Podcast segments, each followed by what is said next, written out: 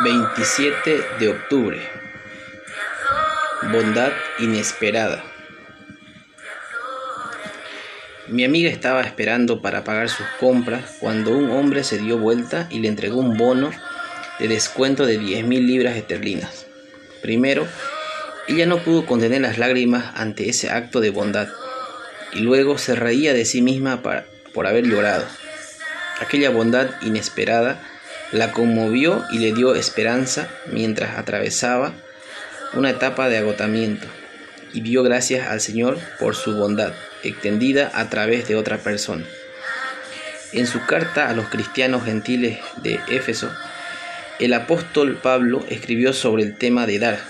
Los llamó a dejar su antigua vida y abrazar la nueva, declarándoles que habían sido salvos por gracia, y agregó que de esa gracia emana nuestro deseo de hacer buenas obras, porque fuimos creados a la imagen de Dios y somos hechura suya.